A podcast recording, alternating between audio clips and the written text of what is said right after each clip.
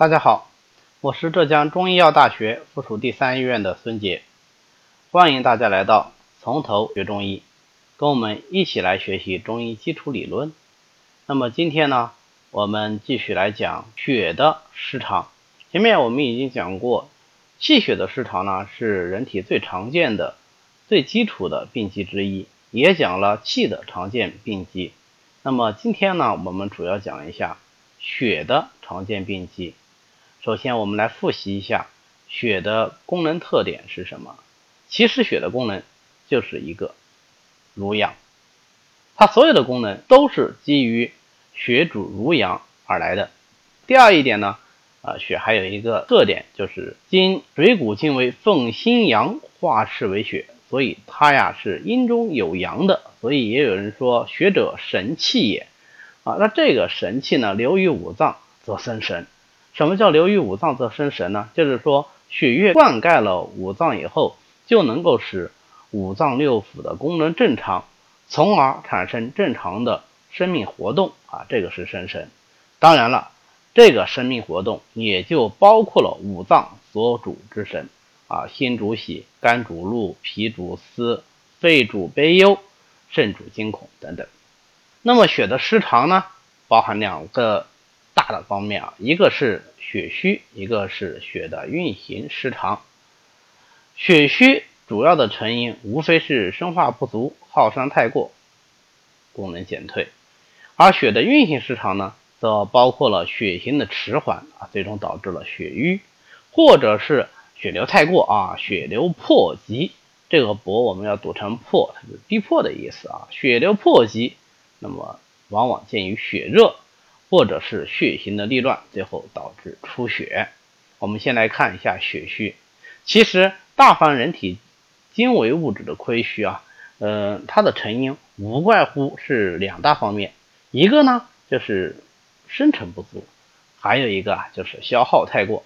有的时候我们在给病人解释这个亏损虚损的病情的时候，也会打这样一个比方，把精微物质呢比作大家非常熟悉的钱。一个人家里没有钱，其成因无非是两个原因嘛，一个是赚的太少，二一个就是支出太多，对吧？或者是收入太少，或者是支出太多。那么至于说收入太少的原因，那当然各个家庭有各个家庭自己不同的原因，但是如果我们对它加以总结的话，总不外乎是那么几个。那我们就来看一看血虚它的成因主要有哪一些呢？啊，首先第一个当然就是生成的不足啊，赚的太少，对吧？生成的不足。如果说血液的生成的话，我们就必须要复习一下，血是怎么来的呢？血是经水谷精微，经过脾胃中焦的运化以后，把精微物质上奉于心阳，经心脉化赤而为血。所以，如果饮食失常，或者是脾胃虚弱，不能够运化水谷精微的话，就往往会导致血虚。那么另外一方面原因呢？啊，就是消耗的太过，消耗太过，我们首先能够想到的当然就是出血了，失血过多啊，一点点出血，当然不至于马上就引起血虚，但是如果是急性的、大量的、迅猛的这种出血，那它就有可能在短时间内引起严重的血虚。啊，我们叫血脱症，比方说，嗯，孕妇生孩子，那么她有可能啊出现这种大出血，或者呃有的妇女有这种崩漏的疾病，来一次月经，结果大量的血液亡失啊，也会引起这种出血啊。当然还有各式各样的外伤，也会引起这种急性的大的出血啊。内伤病也会有啊，比方说吐血，那么这些急性的出血。是导致血虚的一个非常重要的原因，但是在临床上我们见的更多的呢，还是一种慢性的出血，啊，长期的都有这个出血的疾病存在，它可能不只是几个月，啊，甚至是半年、一年、几年、数十年，啊，长期缓慢的出血，那么它也容易引起血虚，啊，我这么一说，大家肯定首先想到的就是各式各样的月经病，对吧？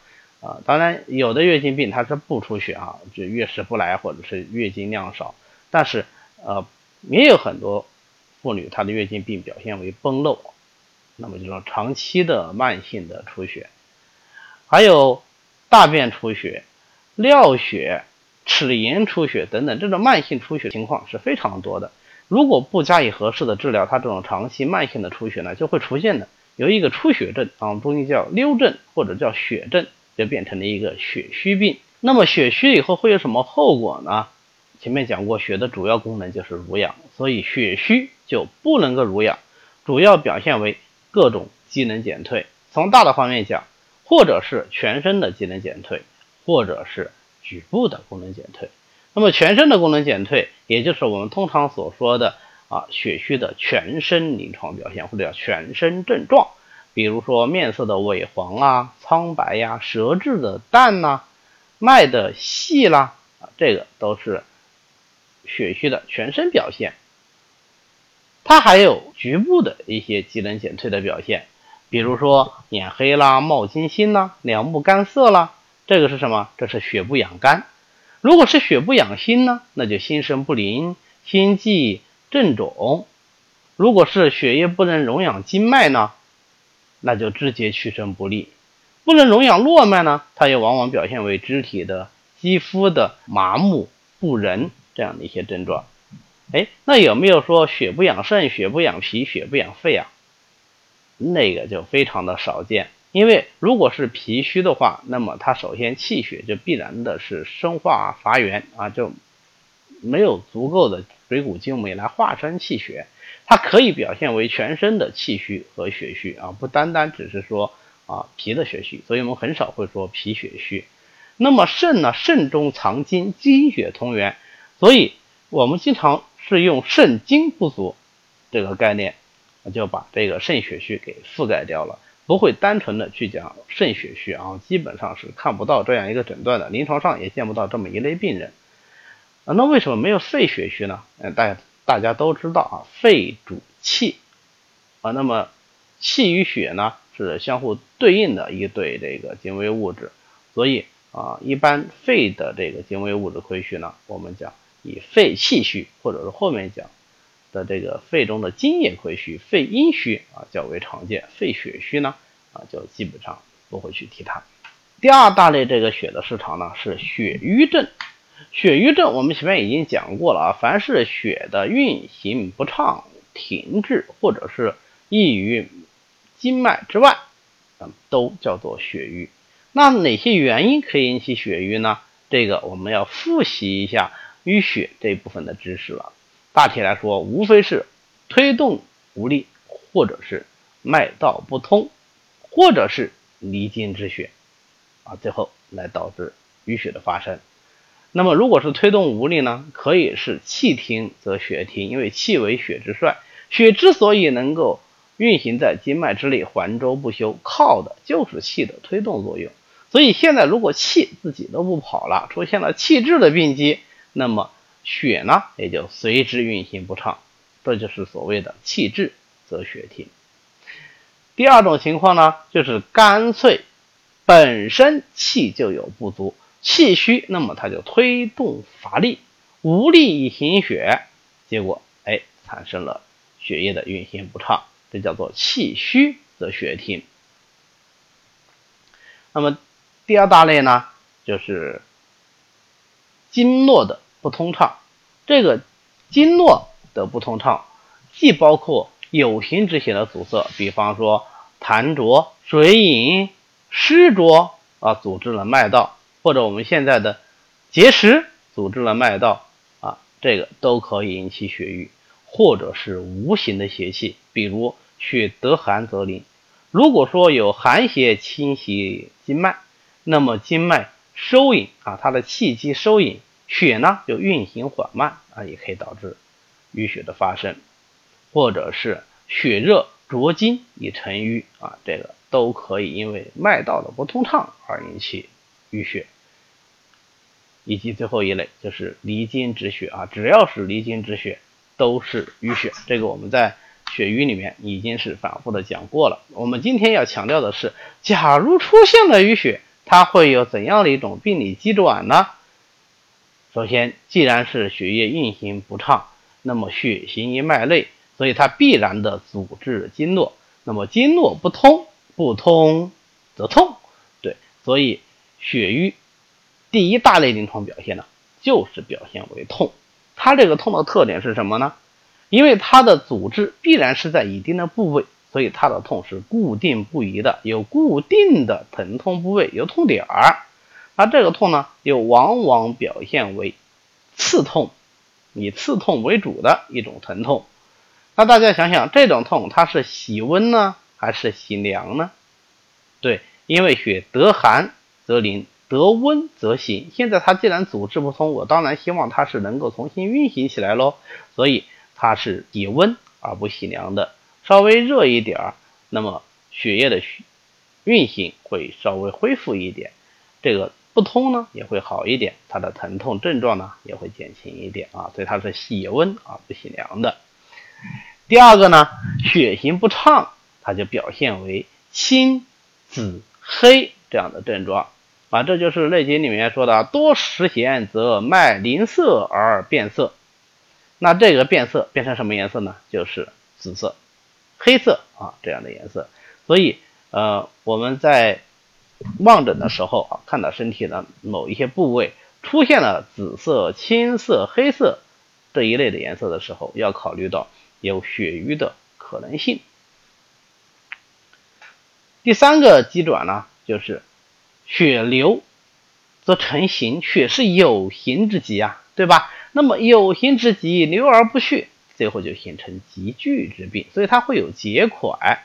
那这个结块呢？跟气滞引起的结块就不一样，这个结块它是大小固定的啊，不会移动的啊，位置相对比较固定，推之不移，这个我们叫做急。最后，血溢脉外，成为泥金之血，那么变成了淤。可是淤血的存在又阻滞了脉络。